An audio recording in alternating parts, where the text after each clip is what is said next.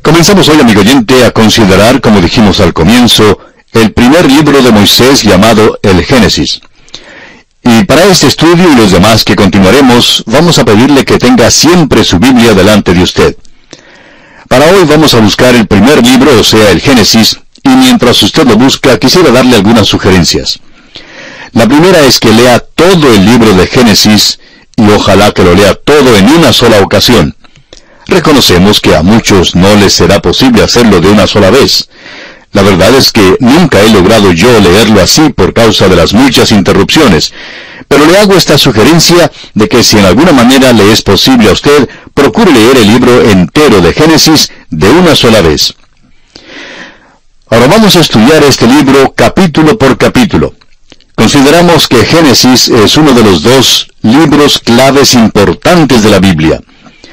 El libro que abre el Antiguo Testamento, Génesis, y el libro que abre el Nuevo Testamento, Mateo, son los dos libros que creemos son claves para el entendimiento de las Escrituras.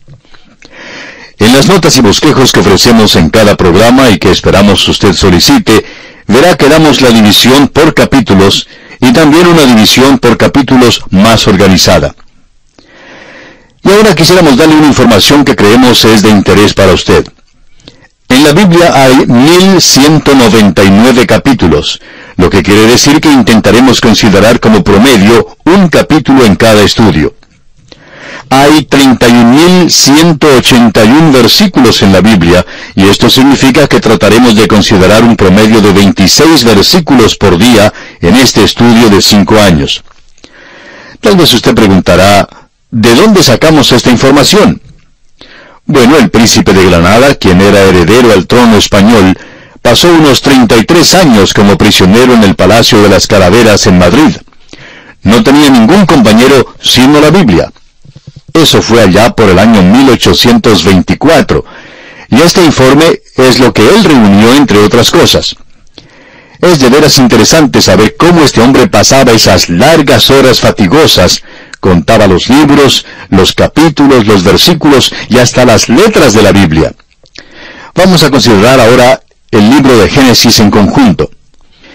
Ahora, amigo oyente, al llegar a este libro, quisiéramos dedicar parte del tiempo para darle simplemente lo que se puede llamar un vistazo a vuelo de pájaro del libro de Génesis, pero es un vistazo que abarcará todo el contenido del libro. Para hacer eso, hay unos puntos muy importantes que quisiéramos decirle. Cuando lea el libro de Génesis, hay ciertas cosas que usted debe observar, porque en realidad el libro de Génesis es pertinente a toda la escritura. Es un hecho que Génesis es un libro que declara por primera vez muchas cosas. También se dará cuenta que hay ciertas frases que ocurren con alguna frecuencia. Por ejemplo, esta es la historia de la familia D, la cual es una expresión que se usa con frecuencia, porque el libro de Génesis informa sobre las familias. Eso nos importa porque somos miembros de la raza humana que principia aquí en el Génesis. Se nos pinta aquí un número de personajes muy interesantes. Alguien lo ha designado el libro de las biografías. Y allí encontramos a Abraham, a Isaac, a Jacob, José, el faraón y los once hijos del viejo Jacob, además de José. Luego notará que es un libro de bendición, Dios continuamente bendice a Abraham, a Isaac, a Jacob y a José, y usted notará que los que se asocian con ellos son también bendecidos. Lot, por ejemplo, fue bendecido. Abimelech, Potifar, el copero y el faraón fueron todos bendecidos. En este libro se hace mención del pacto. El Señor se aparece frecuentemente a los patriarcas, especialmente a Abraham. El altar es prominente en este libro. El cuidadoso esmero en el cumplimiento de los deberes en el hogar se encuentra en este libro. Egipto se encuentra aquí en este libro como no se presenta en ningún otro lugar. Tenemos también los juicios sobre el pecado que se mencionan aquí. Encontramos asimismo las guías o instrucciones de parte de Dios. Al estudiar el libro de Génesis hay que tener presente algo que Browning escribió hace años. Él dijo, fórmense una imagen del todo y luego ejecuten las partes. En otras palabras, imagínense todo el libro. Un profesor de Biblia decía en cierta ocasión a sus estudiantes que hay dos métodos de estudiar la Biblia. El uno es con el telescopio y el otro es con el microscopio. Al principio ha de mirar por el telescopio para ver todo, pero luego deberá estudiarlo con un microscopio, es decir, en detalle. Quisiéramos citar hoy a un gran hombre del pasado, Robinson, el gran predicador de Inglaterra. Cito del capítulo intitulado Devoción al Señor de su libro La vida personal del clero. Lo que él dice es algo que desearíamos escribir indeleblemente en las mentes y los corazones del pueblo de Dios. Escuche con todo cuidado. Vivimos en la edad de los libros. De la imprenta salen profusamente y con creces y siempre estamos leyendo los manuales, los textos, artículos, libros devocionales, libros de crítica, libros tocante a la Biblia, libros sobre los evangelios, todos se devoran con ansia. Pero ¿cuánto tiempo y labor concedemos a la consideración de los evangelios mismos? Nos vemos constantemente tentados a creer que recibimos provecho más rápido al leer una declaración moderna de verdad que nos es fácil apropiar, porque se nos presenta en una forma y desde un punto de vista con el cual estamos familiarizados, ya sea por nuestra educación o por nuestra asociación. Pero el provecho que adquirimos fácilmente no es lo que penetra hasta lo más profundo de nuestro ser, ni lo que llega a ser una posesión permanente. Sería bueno si pudiéramos darnos cuenta de que nada que valga la pena tener puede adquirirse sin ganarlo. Las grandes verdades de la naturaleza no se nos ofrecen en tal manera que sea fácil entenderlas. Los tesoros de la gracia han de ser buscados con toda la habilidad y energía que son característicos del hombre que busca las perlas hermosas. Fin de la cita. Nos gusta mucho esta declaración porque nos revela al principio de este estudio de la palabra de Dios que esto no es meramente un pasatiempo, ni un tipo de fomento, sino que en realidad, amigo oyente, se trata de la enseñanza de la palabra de Dios. No tratamos de algo sensacional. Por supuesto, la Biblia es para mí un libro conmovedor. Consideraremos muchas cosas notables, pero veremos estas en la Biblia y simplemente consideraremos la palabra de Dios. Estamos convencidos que hablará a nuestros corazones de un modo en que ningún otro libro puede hablarnos. El libro de Génesis hablará a nuestros corazones. Hace un momento sugerimos que contiene los principios de muchas cosas.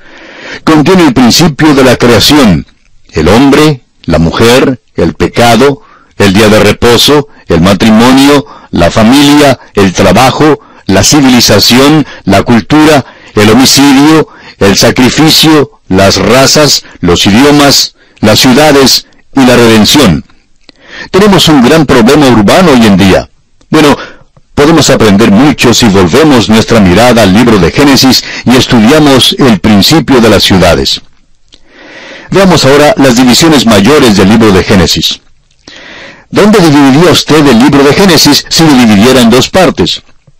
Bueno, lo interesante es que los primeros once capítulos constituyen por sí mismos un total. Y comenzando con el capítulo 12 y continuando hasta el capítulo 50, encontramos una sección totalmente diferente. La diferencia se establece en muchas maneras. La primera sección se extiende desde la creación hasta Abraham. La segunda sección se extiende desde Abraham hasta José. La primera sección trata de temas mayores que ponen en escena la historia humana. Estos temas todavía ocupan las mentes de los hombres pensadores del día de hoy. La creación se encuentra relatada en los capítulos primero y segundo de este libro. La caída en los capítulos 3 y 4. El diluvio se narra en los capítulos 5 hasta el 9. La torre de Babel la encontramos en los capítulos 10 y 11. Estos cuatro eventos proveen la llave a casi todos los misterios de la vida en nuestro alrededor. Ahora la segunda sección del libro tiene que ver con cuatro personalidades. Abraham, el hombre de fe, y esto se encuentra en los capítulos 12 al 23 de Génesis. Isaac, el hijo amado, en los capítulos 24 al 26. Jacob, el hijo escogido y castigado, en los capítulos 27 al 36. Y José, mostrando sufrimiento y gloria, en los capítulos 37 al 50. La mayor diferencia entre las dos secciones, la cual es mayor y grande de veras, es la diferencia del lapso de tiempo. Los primeros once capítulos corren un mínimo trecho de tiempo de dos mil años. En realidad, los primeros once capítulos pueden abarcar unos cien mil años. Creemos que la primera sección del Génesis puede correr o puede durar cualquier tiempo del pasado que se necesite para acomodar su teoría. Hablaremos más acerca de esto cuando entremos en los primeros capítulos del Génesis. Pero por lo menos sabemos que la primera sección del libro abarca un mínimo de dos mil años. La segunda sección del Génesis, desde el capítulo 12 hasta el capítulo 50, abarca solo 350 años. A decir verdad, desde el principio del capítulo 12, andando por todo el Antiguo Testamento y también por el Nuevo, el trecho total del tiempo es de dos mil años. De modo que, en cuanto al tiempo, amigo oyente, cuando usted recorra los primeros once capítulos del Génesis, está a medio camino de la Biblia. Esto debe traer a la memoria algunas cosas. Dios tiene algo muy definido en consideración al darnos esta primera sección. Nos falta un conocimiento de los principios en aquella primera sección de tiempo. Pero, ¿en dónde cae el acento? ¿Cree usted que Dios está poniendo énfasis sobre la primera sección o sobre lo demás de la Biblia? ¿No es evidente que acentúa la última parte? nos da muchos detalles más acerca de la última parte de la Biblia. La primera sección del Génesis tiene que ver con el universo y la creación. Bueno, la última parte del Génesis y todo lo demás de la Biblia trata de los hombres, de las naciones y de la persona de Jesucristo. Y permítanos decirle, amigo oyente, que Dios tuvo más interés en Abraham que en todo el universo creado. Y amigo oyente, Dios tiene más interés en usted y en mí y le atribuye más valor que el que atribuye a todo el universo físico. Permítanos ilustrar esto con otro ejemplo. Hay 89 capítulos en los cuatro evangelios. Solo cuatro capítulos abarcan los primeros 30 años de la vida del Señor Jesucristo. 85 capítulos abarcan los últimos tres años de su vida, y 27 capítulos abrazan los últimos ocho días de su vida. Ahora, ¿cuál es la parte que enfatiza el Espíritu de Dios? Estamos seguros que dirá que el énfasis grande está puesto sobre la última parte, sobre los últimos ocho días abarcados por los 27 capítulos. ¿Y de qué trata todo esto? Bueno, trata de la muerte, la sepultura y la resurrección del Señor Jesucristo. Y esto, amigo oyente, es lo importante del relato del Evangelio. En otras palabras, Dios nos ha dado los evangelios para que creamos que Cristo murió por nuestros pecados y que resucitó para nuestra justificación. Eso es lo esencial y es la más importante verdad. Permítanos decirle que los primeros once capítulos del Génesis forman la introducción a la Biblia y hemos de mirarlos de ese modo. Opinamos que si Moisés estuviera presente hoy, y se oyera toda la discusión del presente sobre la creación y en cuanto al relato que él dio, y se oyera lo que dicen algunos teólogos científicos, se quedaría verdaderamente sorprendido. Y creemos que expresaría este comentario. Bueno, todos no comprendieron de veras el objetivo. No intentaba darles el relato de la creación. Solo intentaba darles unos pocos hechos que servirían de principio. Pero eso en realidad no era mi historia. La historia mía tuvo que ver con los tratos de Dios con el hombre en pecado. La historia que quise decir era una historia de redención. Si creen ustedes que yo escribí un libro científico con respecto a la creación, no comprendieron entonces el objetivo. Lo que yo escribí fue un libro espiritual sobre la redención. Y amigo oyente, es muy importante que entendamos esto. Eso no quiere decir que vamos a pasar por alto los primeros once capítulos. Pasaremos un tiempo considerable estudiándolos. Génesis es el germen de la Biblia, y aquí hallamos el principio, la fuente, el nacimiento del todo. El libro de Génesis es exactamente como el capullo de una bella rosa que florece en toda la Biblia. La verdad presentada aquí es en forma de germen. Un modo de considerar el libro de Génesis es según las generaciones. Esta es una manera en que se puede dividir el libro. En las notas y bosquejos damos una división del libro de Génesis según las genealogías, según las familias. Génesis capítulo 1 hasta el versículo 6 del capítulo 2 nos da las generaciones de los cielos y la tierra. Ahora, desde el versículo 7 del capítulo 2 hasta el versículo 8 del capítulo 6, comprende las generaciones de Adán. Desde el versículo 8 del capítulo 6 hasta el versículo 29 del capítulo 9 nos presenta las generaciones de Noé. Desde el versículo 1 del capítulo 10 hasta el versículo 9 del capítulo 11 nos presenta las generaciones de los hijos de Noé. Entre los versículos 10 al 26 del mismo capítulo 11 encontramos las generaciones de los hijos de Sem. A partir del versículo 27 del capítulo 11 y hasta el versículo 11 del capítulo 25 encontramos las generaciones de Taré. Desde el versículo 12 hasta el versículo 18 del mismo capítulo 25 encontramos las generaciones de Ismael. Comenzando con el versículo 19 del capítulo 25 hasta el versículo 29 del capítulo 35, encontraremos las generaciones de Isaac. Desde el versículo 1 del capítulo 36 hasta el primer versículo del capítulo 37 contiene las generaciones de Esaú. Y desde el versículo 2 del capítulo 37 hasta el versículo 26 del capítulo 50 encontramos las generaciones de Jacob.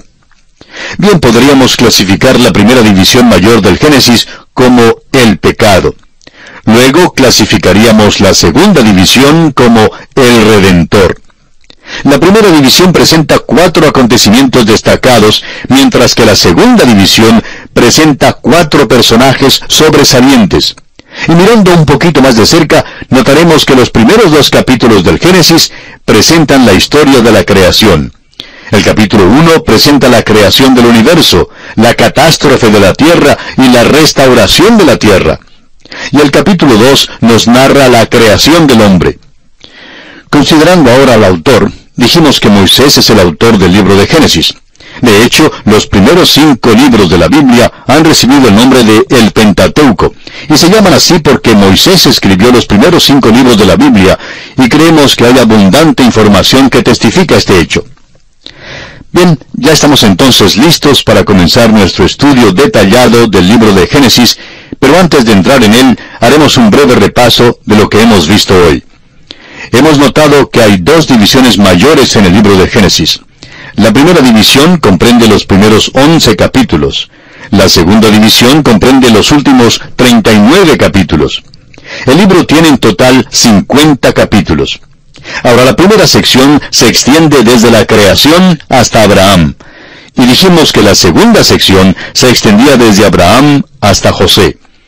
La primera sección presenta cuatro acontecimientos destacados que son la creación, la caída del hombre, el diluvio y la torre de Babel. Estos cuatro eventos nos proveen la clave para casi todos los misterios de la vida a nuestro alrededor.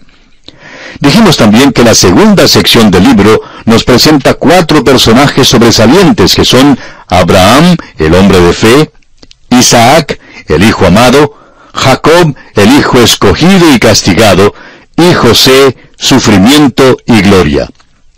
Dijimos además que la mayor diferencia entre estas dos secciones en que hemos dividido el libro de Génesis estriba en el lapso de tiempo.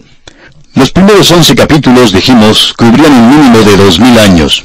Dijimos también que en realidad esos capítulos pueden haber abarcado unos cien mil años, o mejor, cualquier cantidad de tiempo que usted necesite para acomodar su teoría, pero que ya hablaríamos de esto más adelante. La segunda sección, dijimos, desde Génesis capítulo 12 hasta el capítulo 50, abarcaba solo un lapso de 350 años. Así es que esta es la mayor diferencia entre las dos secciones en que hemos dividido el libro de Génesis para nuestro estudio. Finalmente, mirando más de cerca, notábamos que los dos primeros capítulos de Génesis presentaban la historia de la creación así. El capítulo 1, la creación del universo, la catástrofe de la tierra y la restauración de la tierra. Estos tres aspectos en el capítulo 1. Y en el capítulo 2, la creación del hombre. Bien, amigo oyente, en nuestro próximo programa comenzaremos a estudiar este libro de Génesis en detalle. Gracias por su atención de hoy y le invitamos a sintonizarnos de nuevo al iniciar el estudio del libro de Génesis. Será pues hasta nuestro próximo programa. Que Dios le bendiga es nuestra ferviente oración.